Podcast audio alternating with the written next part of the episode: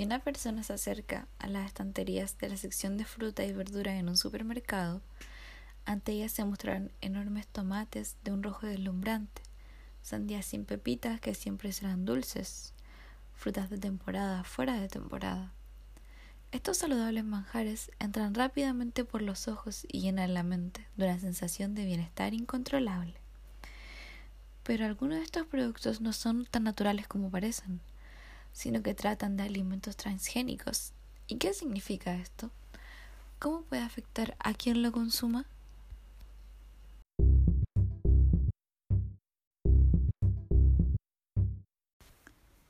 Pero vayamos al principio. Desde que pasaron de ser nómadas a sedentarios, los humanos han estado modificando genéticamente plantas y animales, sin ni siquiera darse cuenta.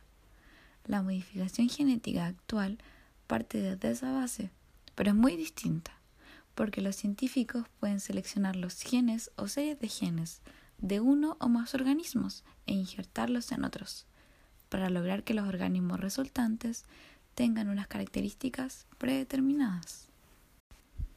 Tradicionalmente se guardaban semillas de las mejores cosechas para sembrarlas al año siguiente, o se seleccionaban para la cría los ejemplares más fuertes. Haciéndolo una y otra vez, a través de los siglos, las especies han ido mejorando en cantidad y calidad. Con la cría selectiva, todos los rasgos del animal o la planta pasan a sus descendientes. Pero eso implica también que se genera mucha basura, entre comillas. Es decir, características que no interesan y hay que repetir y repetir hasta obtener lo buscado. Además, solo funciona con especies similares, como dos variedades de maíz, por ejemplo. El proceso para crear alimentos transgénicos es diferente a la cría selectiva, ya que como vimos, esta involucra la selección de plantas o animales con los rasgos deseados y su crianza. Con el tiempo esto resulta la descendencia con los rasgos deseados. Uno de los problemas con la cría selectiva es que también puede resultar en rasgos que no son deseados. Aquí es donde entraremos a lo que se llama ingeniería genética.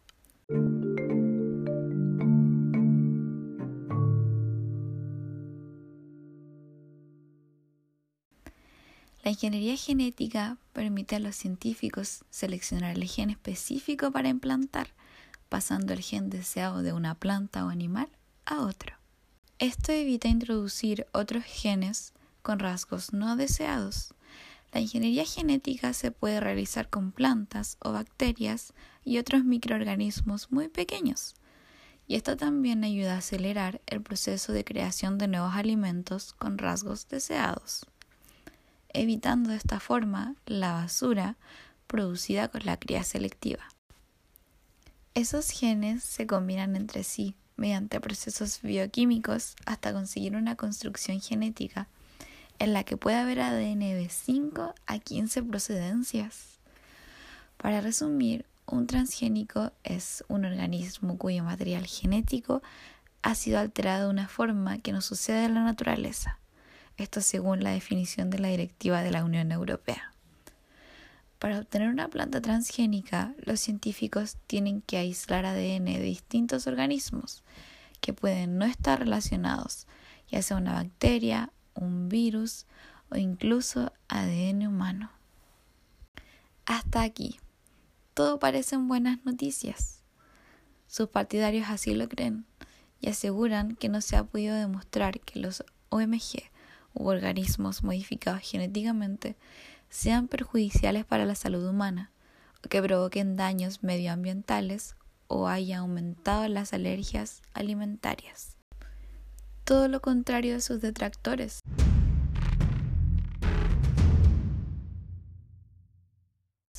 que basan su percepción negativa en el hecho de que hace tan poco tiempo que los transgénicos forman parte de nuestra vida que es muy pronto para calibrar si son peligrosos o no para las personas, animales y el ecosistema en general.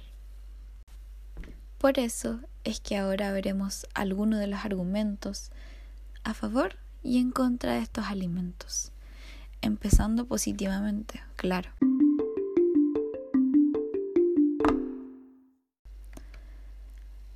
Los cultivos están protegidos frente a virus, insectos y malas hierbas.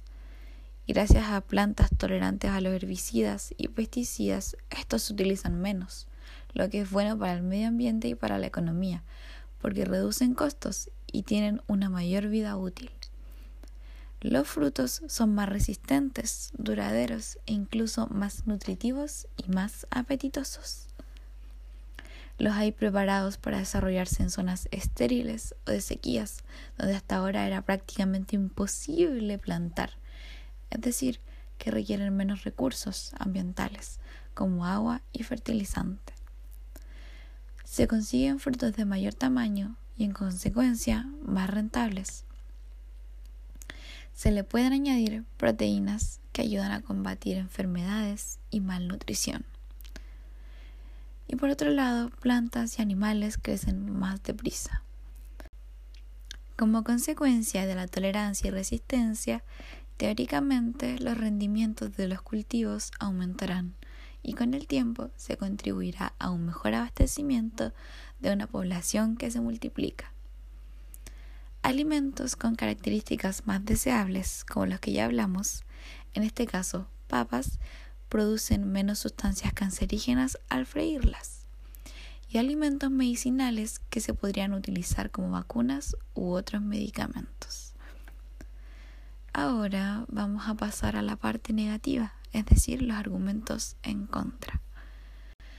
No se sabe aún si estas nuevas especies son más invasivas que las convencionales y por lo tanto pueden alterar seriamente el ecosistema.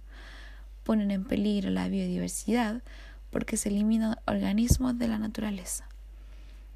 El cruce de genes puede provocar la resistencia de las bacterias a antibióticos.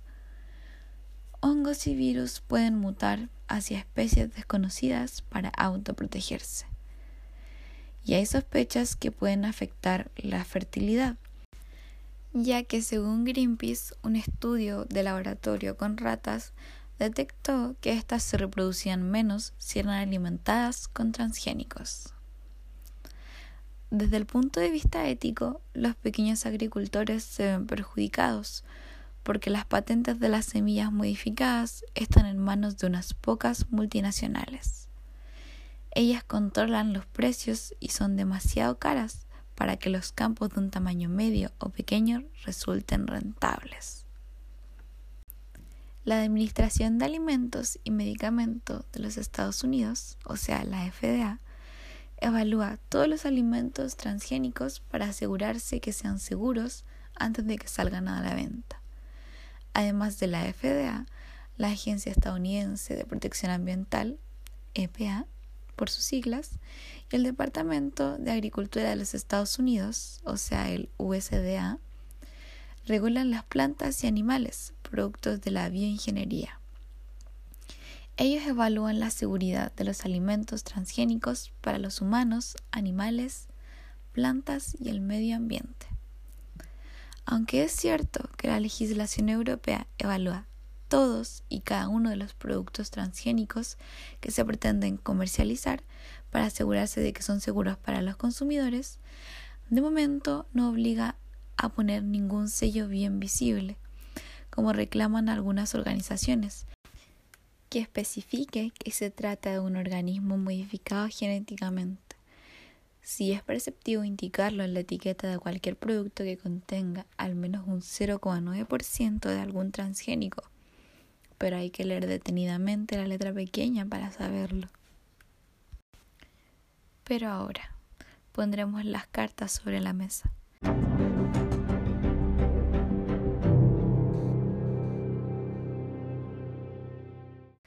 La industria alimentaria es bien consciente de la controversia ante los transgénicos y son muchas las empresas explícitamente opuestas al uso de estos, que así lo hacen constar.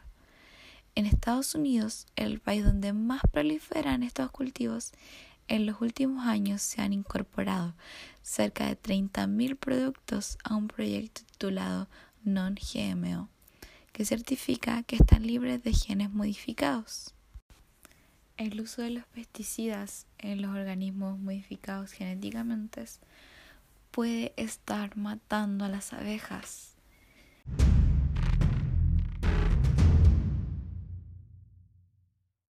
Estos organismos utilizan diferentes tipos de pesticidas artificiales y se cree que su uso tendría que ver con la muerte de una gran cantidad de abejas.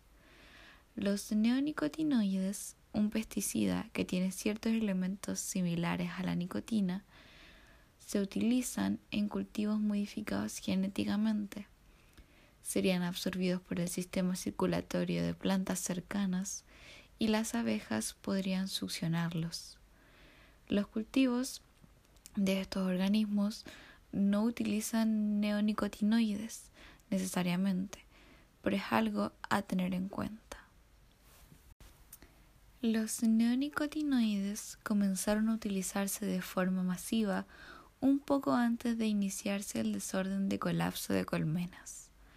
Varios países de la Unión Europea los han prohibido, pero en Estados Unidos y el resto del mundo se continúan utilizando.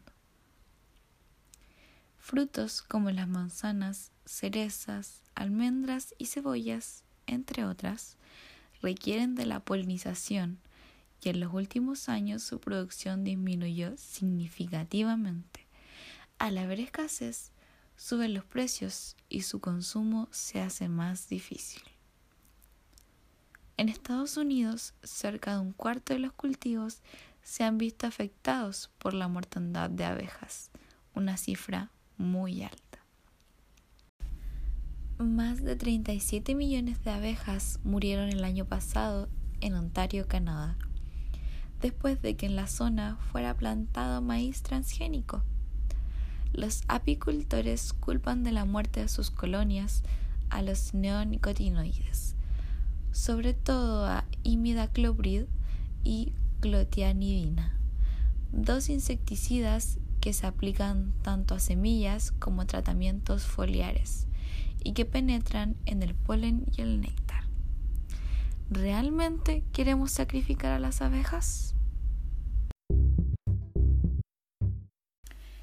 Entonces, recapitulando, ya podemos entender a qué nos referimos con alimentos transgénicos los cuales son aquellos que han sido producidos a partir de un organismo modificado mediante ingeniería genética y al que se le han incorporado genes de otros organismos para producir las características deseadas. Conocemos a su vez sus posibles y tangibles beneficios, pero también somos conscientes de sus contras y peligros. Ahora es momento donde tú te preguntas qué opinas de ellos. En mi opinión, estoy muy de acuerdo con que a cualquier persona se le conquiste el corazón mediante la vista, y más si es comida, por lo que influye mucho la apariencia de lo que nos intentan vender. Pero, mi gran pero, está en sus daños o contras. Dañar a tal punto las abejas y más adelante puede dañar perfectamente su ecosistema y el nuestro, obviamente. Yo no quiero aportar en esto. Personalmente no creo que sea válido sacrificar tanto solamente para mejorar ciertos alimentos. Esto justifica cuando esta implementación a los alimentos sea para un bien mayor al de la apariencia agregar nutrientes o cosas así. Pero de todas formas lo encuentro innecesario, ya que podemos obtenerlos de otros alimentos o simplemente variando nuestra alimentación.